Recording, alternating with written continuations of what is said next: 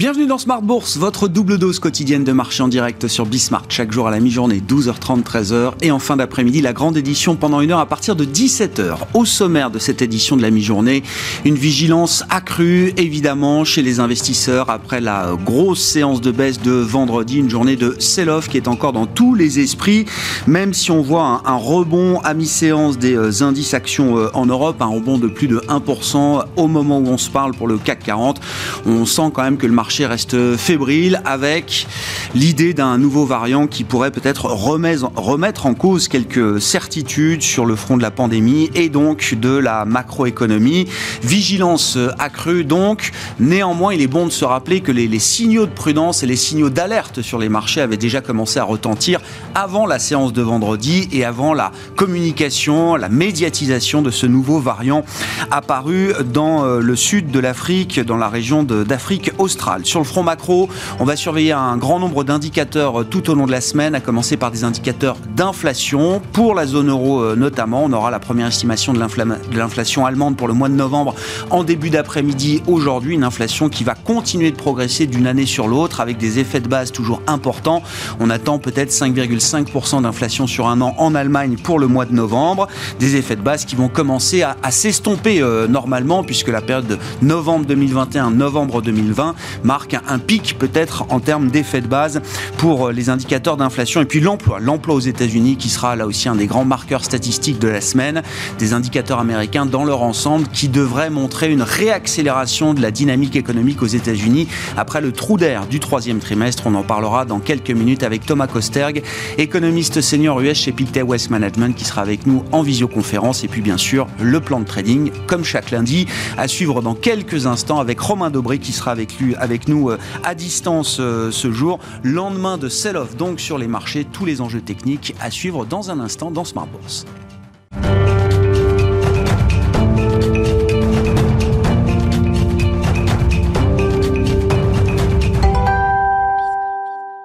Mais d'abord, le jour d'après, la séance d'après le sell-off de vendredi, les infos clés à mi-séance, c'est avec Alix Nguyen. Si la bourse de Paris connaissait une baisse colossale vendredi, la plus forte depuis mars 2020 et le premier confinement, elle semble désormais reprendre un peu de hauteur. Cependant, les conséquences du variant Omicron du Covid-19 sur la reprise économique restent au centre de l'attention, variant qualifié de préoccupant par l'OMS. Côté Banque centrale, la BCE rassure l'une de ses membres, Isabelle Schnabel, s'est exprimée sur une chaîne allemande au sujet d'une inflation dont le pic a été atteint en novembre et qui devrait refluer l'année prochaine et d'estimer qu'un relèvement de taux serait prématuré. Le gouverneur de France, François de Gallo, a quant à lui indiqué que le nouveau variant ne devrait pas modifier significativement les prévisions économiques.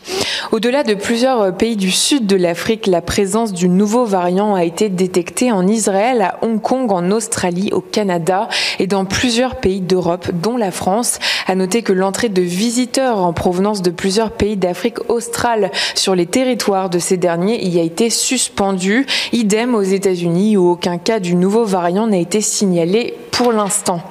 Côté valeur, sauf équipementier automobile, tous les secteurs sont dans le vert. Forestia chute sous l'effet du nouvel abaissement de ses prévisions pour 2021 et enchaîne et entraîne euh, Plastique Omnium et Valeo dans sa dégringolade. La, la tendance est essentiellement soutenue par Total Energy et les valeurs du luxe comme LVMH, Kering et Hermès.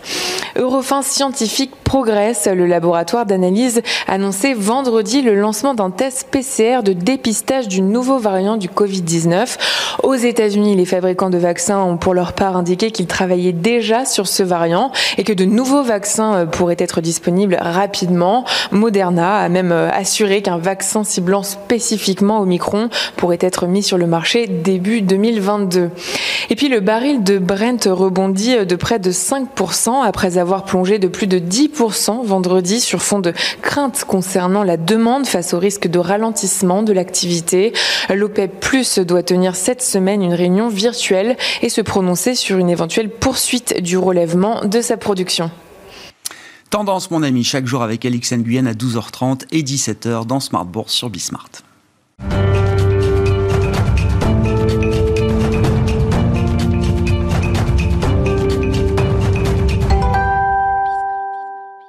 Comme chaque lundi, un état des lieux technique de la situation de marché, plus que jamais indispensable après la lourde baisse de vendredi, une journée de sell-off importante, marquante pour cette fin d'année. C'est le plan de trading avec les équipes de Bourse Direct et Romain Dobré qui est avec nous en visioconférence, membre de la cellule info d'experts de Bourse Direct. Bonjour et bienvenue euh, Romain. Vous allez nous donner effectivement votre, votre sentiment et puis les, les indicateurs euh, techniques qui permettent d'étayer un petit peu la, la, situation de marché en ce début de semaine après la séance de, de vendredi. Je veux juste préciser, on peut mettre beaucoup de choses évidemment sur euh, l'apparition de ce nouveau variant, un de plus qui semble peut-être plus euh, véloce, plus facilement euh, transmissible. Bon, les scientifiques nous disent qu'il faudra attendre quelques jours, quelques semaines avant, d'avoir des informations plus précises sur les caractéristiques de ce variant Omicron. on peut mettre beaucoup de choses sur le variant, mais il faut pas oublier quand même que depuis quelques temps déjà, les signaux d'alerte, les signaux d'interrogation sur le marché, techniquement parlant, commençaient à s'accumuler. J'en veux pour preuve notamment la dernière émission qu'on a faite ensemble. Romain, c'était le jour de l'échéance du, euh, euh, futur novembre, le 19 novembre dernier, avec un CAC qui était à près de 7200 points euh, à l'époque. Et déjà à l'époque, bah, la discussion tournait sur le niveau de complaisance qu'on était en train, train d'atteindre sur, sur les marchés. Que peut-on dire à ce stade, donc, maintenant qu'on a connu une, une séance de sell-off importante? Bonjour Grégoire. Euh, oui, effectivement, des, signaux qui s'accumulaient. Le, plan de trading de la semaine dernière a été intitulé pause, point d'interrogation. Euh, C'était un marché qui va très vite, hein, qui a non seulement euh, indiqué des signaux de pause, mais même des signaux de retournement dans le courant de la semaine, euh, très, très, très rapidement, avec euh, une figure de retournement visible sur l'indice parisien ou encore sur l'indice Dow Jones, pas sur les autres indices majeurs américains, euh, et qui s'est euh, déclenché de façon brutale, euh, violente, avec des niveaux avec des, volumes importants, euh, une accélération baissière marquée, un gap gigantesque baissier sur l'indice parisien et, euh, et euh, un jour férié euh, ou semi-férié aux, aux États-Unis et de façon hyper technique. Hein. La figure pointait au vendredi et c'est le vendredi que la, le, la figure s'est déclenchée.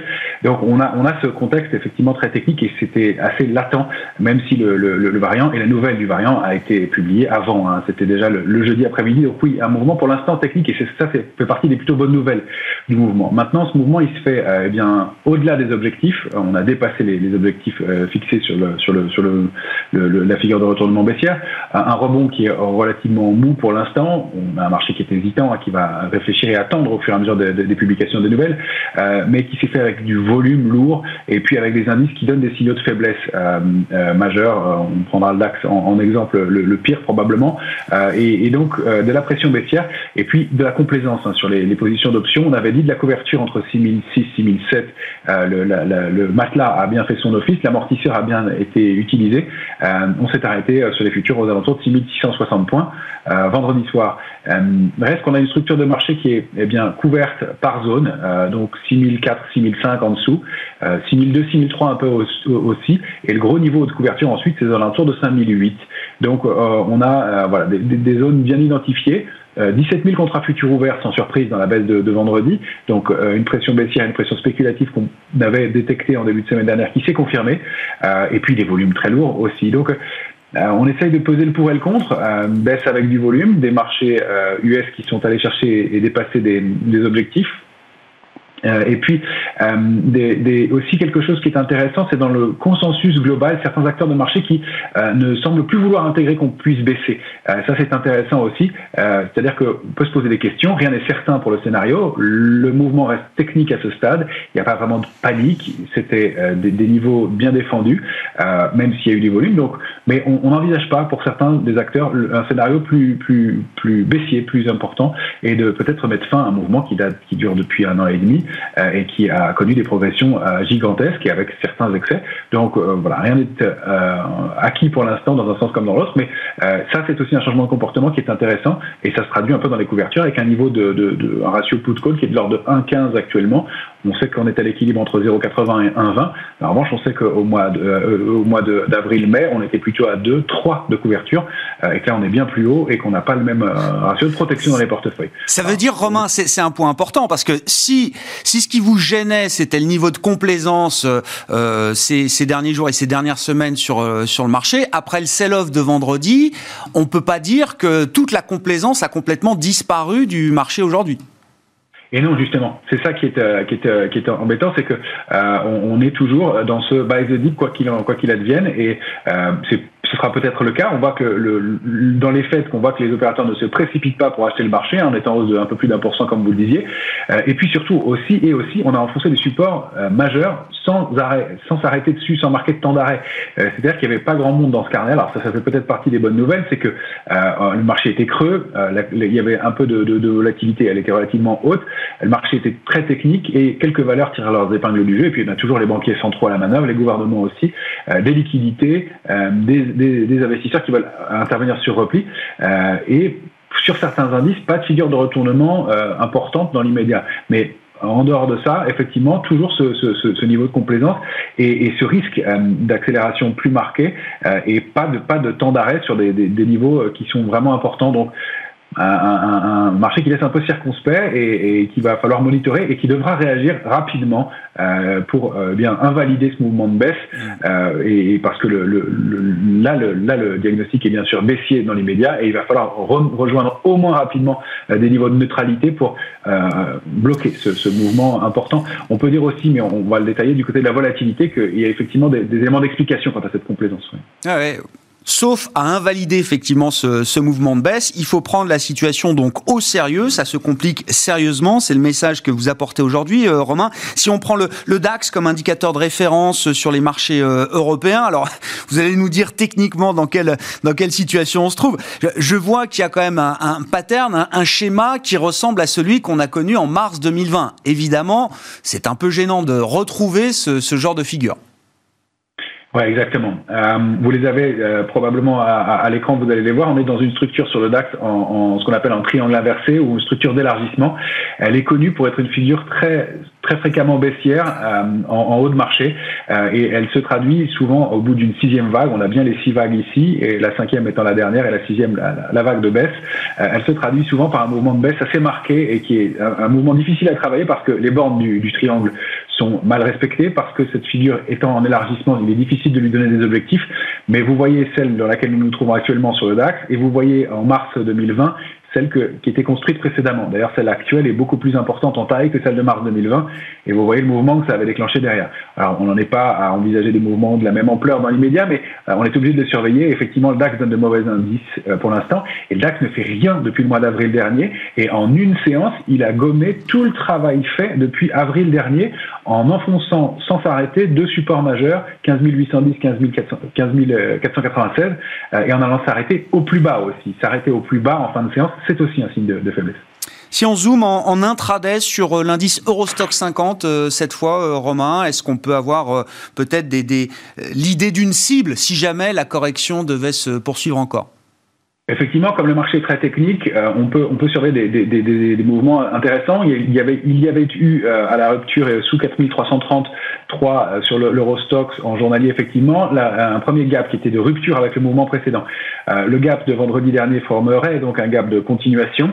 Et, sous, et, puis, on voit qu'on a enfoncé ce niveau de 4180 sous lequel on avait travaillé pendant plusieurs semaines et qu'on a enfoncé ce, point sans aucune contrepartie, sans rien. Alors effectivement, c'était un jour de moindre intérêt sur les marchés, mais quand même avec des volumes lourds. Et donc notre cible, eh bien, elle serait le bas du canal haussier de moyen terme, situé un peu sous les 4030 points, qui serait la, cible de, donc, donnée par le gap de continuation niveau auquel on espère trouver peut-être un gap d'épuisement, mais en tout cas pour l'instant, euh, effectivement, le, trend est plutôt baissier et on voit que même si des répliques baissières de court terme sont possibles, euh, le pire n'est pas encore certain.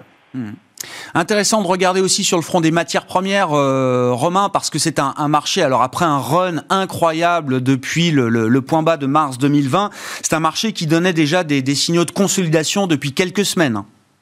Oui, et puis une fausse sortie, on l'avait évoqué euh, de la même façon la semaine dernière, sortie de ces zones de consolidation qui, datait de, plus d'un mois, euh, début octobre, et, euh, et puis une reprise technique haussière, invalidée une première fois euh, il y a 15 jours, et puis invalidée très violemment la semaine dernière. Et non seulement on, invalide, mais on passe sous la zone de, consolidation et sous un support majeur, donc un, un, niveau de retournement. Alors après, encore une fois, un mouvement qui a été extrêmement important depuis les, dernières semaines, donc une consolidation qui est supportable, mais ce, genre de contre-pied et ces accélérations baissières son ampleur montrent l'importance du, mouvement. deux, deux choses à dire sur les matières premières en, parallèle. Euh, L'une, c'est que sur le Brent, la cible, c'était 69,50. Je crois qu'on est allé les chercher en futur.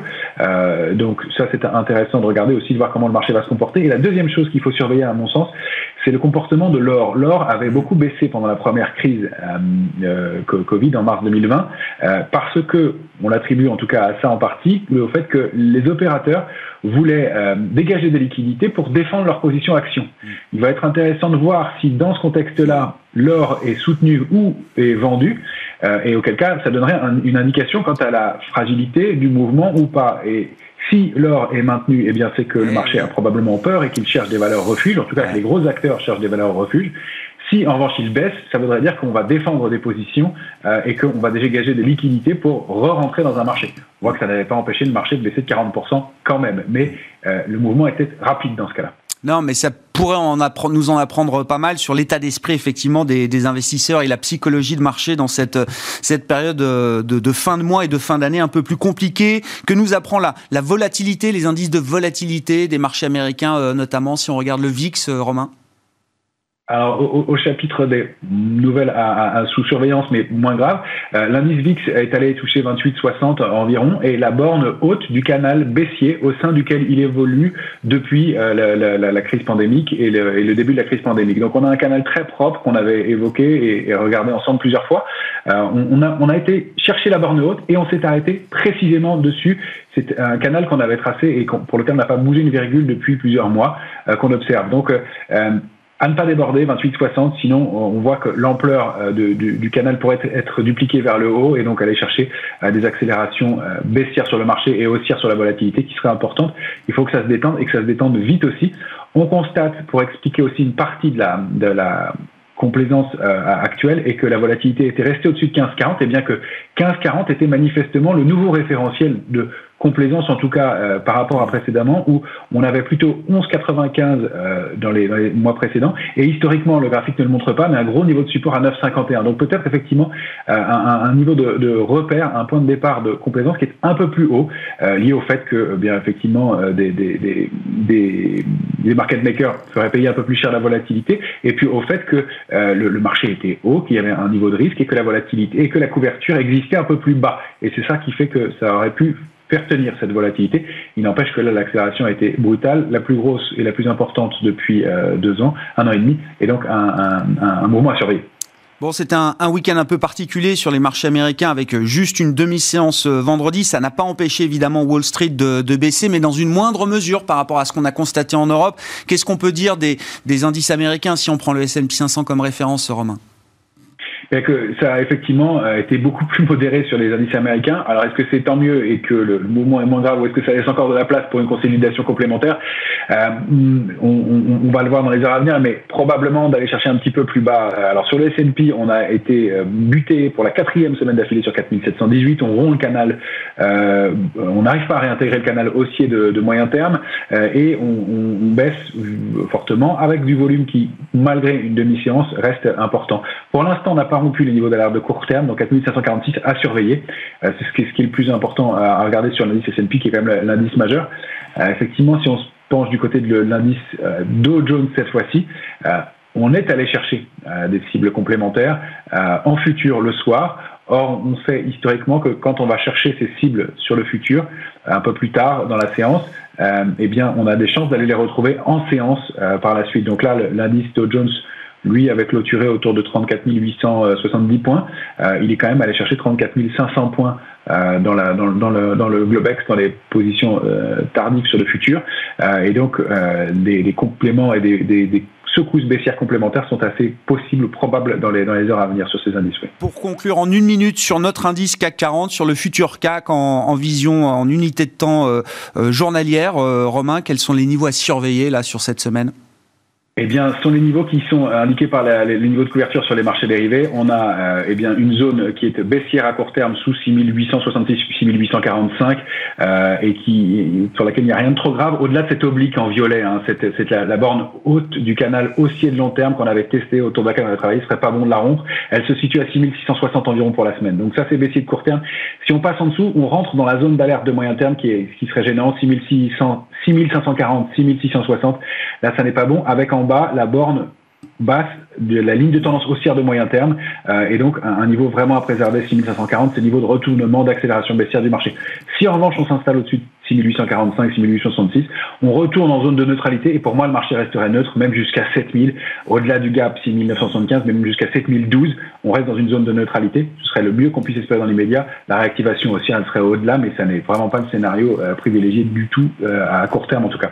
Bon, il y a du pain sur la planche cette semaine sur, sur les marchés. Merci beaucoup euh, Romain. Romain Dobré avec nous chaque lundi pour le plan de trading, membre de la cellule info d'experts de Bourse Direct. Hein, je vous rappelle un agenda macro qui sera aussi important avec des indicateurs d'inflation pour euh, la zone euro. On aura le chiffre d'inflation pour l'Allemagne en mois de novembre en début d'après-midi aujourd'hui et puis des indicateurs américains qui nous amèneront jusqu'au rapport mensuel sur l'emploi pour le mois de novembre aux États-Unis qui sera publié ce vendredi.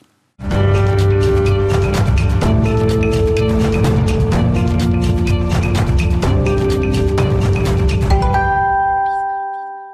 Justement, les enjeux macroéconomiques du moment pour l'économie américaine euh, en particulier, on en parle avec Thomas Kosterg, avec nous en visioconférence, économiste euh, senior en charge des États-Unis chez Pictet Wealth Management. Euh, Thomas, effectivement, beaucoup d'indicateurs macro cette semaine à suivre aux États-Unis. Un mot quand même du risque Covid, il faut forcément qu'on en reparle en, acceptant de, de, de, ne pas tout savoir encore sur le variant Omicron. Qu'est-ce que la rationalité économique peut, peut nous apporter pour peut-être se, se accrocher à quelques éléments, notamment au regard des, expériences récentes passées sur le front de la pandémie.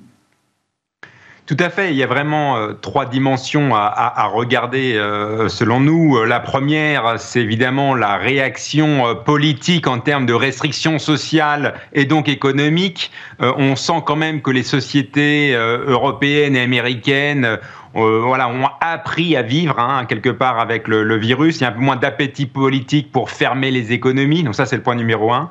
Point numéro deux, c'est euh, évidemment les changements sur le plan sanitaire. Il y a quand même eu des progrès, hein, notamment bah, le premier, c'est la, vaccination. Hein. On, sent quand même que, euh, que la vaccination a beaucoup ralenti les, les problèmes au niveau des, hôpitaux et les accès, les accès en soins intensifs. Donc ça, c'est quand même une grosse considération. Il y a aussi potentiellement de par rapport à des, euh, des, traitements, des pilules hein, notamment. Alors les pilules qui pourraient être davantage disponibles aux États-Unis qu'en Europe, mais bon là, voilà encore une fois, il y a du progrès sur ce plan-là. Et le troisième plan, euh, évidemment, c'est le plan de la réaction budgétaire à, ce potentiel choc économique. On a vu ces deux dernières années que les gouvernements bah, ouvrent les vannes euh, de façon assez forte, hein, et même Là, nos sujets, c'est les entreprises. Les entreprises ont beaucoup de liquidités, elles vont bien et elles ont euh, finalement euh, quelque part un peu euh, profité de toutes ces liquidités budgétaires et monétaires mises en place pour contrecarrer ce, virus. Donc bref, ces trois dimensions font que le choc du, du, variant Omicron appelle un peu plus de granularité hein, dans l'impact macroéconomique. Et mon message est peut-être pour l'instant, alors voyons comment ça évolue, mais voilà, ne paniquons pas. oui, D'autant que force est de constater que la situation économique aux États-Unis va bien et même très bien après le trou d'air du troisième trimestre. Et on voit notamment que le, consommateur américain reste ce qu'il a été, c'est-à-dire avec un appétit de consommation toujours très très fort. Je ne sais pas quelles sont les anecdotes, les évidences là qui remontent peut-être du terrain après le Black Friday, en ce jour de Cyber Monday aux, États-Unis. Est-ce que vous trouvez que cette période de consommation importante euh, est satisfaisante sur le plan des, des chiffres euh, jusqu'à jusqu'à présent, euh, Thomas oui, comme vous le savez, il y a des chiffres haute fréquence que j'aime bien regarder. C'est euh, la consommation d'essence euh, aux États-Unis. On voit qu'on est à peu près sur les mêmes niveaux qu'en 2019, hein, d'ailleurs, 2019-2018, donc avant la pandémie, en termes de ça, la consommation hebdomadaire d'essence. Donc ça, c'est une très bonne, très bonne nouvelle. Je regarde aussi les passagers dans les aéroports américains. On est à 2 millions de passagers par jour. On est, alors certes, on est encore en deçà des niveaux pré-coronavirus, à, à peu près de 16, 15, 16 4% pourquoi? C'est surtout en fait les vols euh, transatlantiques, hein, les vols euh, étrangers qui sont en baisse. Mais les Américains euh, continuent de voyager en masse à l'intérieur des États-Unis. Donc ça, c'est une bonne nouvelle. Et puis on a les chiffres privés au niveau des ventes en ligne. Bon, on se rend compte que sur la journée de Thanksgiving et du Black Friday, on est plus ou moins sur les mêmes chiffres que l'an dernier sur les ventes en ligne.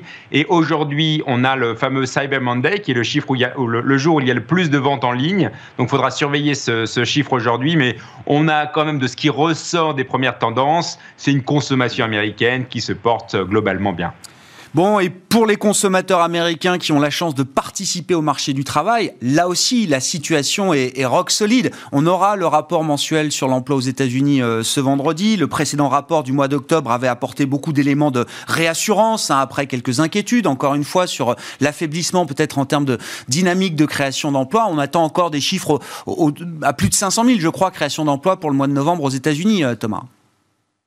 Oui, tout à fait, avec un marché du travail qui est finalement à une faiblesse plus structurelle que cyclique. Hein. Le marché américain va, va bien. Euh, le, problème est qu'il n'y a pas assez de gens, ou alors il y a beaucoup trop de gens qui se sont retirés du marché de l'emploi. Comme on le sait, euh, il y a eu une grande vague de départ à la retraite, euh, il y a eu moins d'immigration ces dernières années. il y a aussi au niveau des anecdotes, on se rend compte que certaines personnes préfèrent aller euh, jouer euh, ou entre guillemets ou, en tout cas euh, investir sur les marchés financiers et dans les crypto-monnaies plutôt que chercher du, travail. Enfin bref, on a un problème de il n'y a pas assez de gens qui veulent aller travailler dans ce marché de l'emploi américain, mais la demande pour les travailleurs, elle, elle est bien, bien là. et d'ailleurs, ce qu'il faudra surveiller vendredi, c'est vraiment les salaires. Hein. Les salaires sont attendus en hausse de 5% en glissement annuel, et on sent bien qu'il y a quand même une certaine tension sous-jacente dans ce marché de l'emploi. Bon, et ça veut dire qu'au-delà du, bruit important que fait la, pandémie et que continue de faire la pandémie, euh, Thomas, le, sujet reste quand même celui de la tension sur le marché du travail aux États-Unis, de l'inflation, de l'inflation salariale. Tous ces chiffres seront publiés ce vendredi et montrent que la, discussion euh, en matière de politique monétaire reste entière de ce point de vue-là. Prochaine réunion de la Fed 14 et 15 décembre. Qu'est-ce qui peut ressortir de cette, cette réunion à ce stade, sachant on peut imaginer sans doute que quand même le volet pandémique va reprendre peut-être un peu d'importance dans la fonction de réaction de la Fed et des banques centrales en général.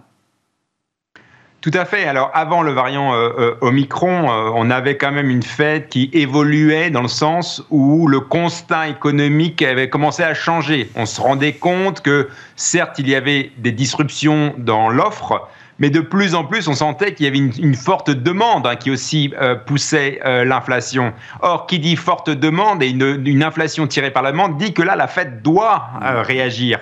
Et donc, il y avait quand même ce changement de constat et on, on voyait que les conclusions de ce constat étaient que plusieurs membres de la Fed commençaient à réfléchir à accélérer euh, le rythme de, de, baisse des achats d'actifs. Donc bref, euh, à, quelque part raccourcir la fin du QE euh, pour l'amener davantage vers le printemps plutôt que l'été 2022.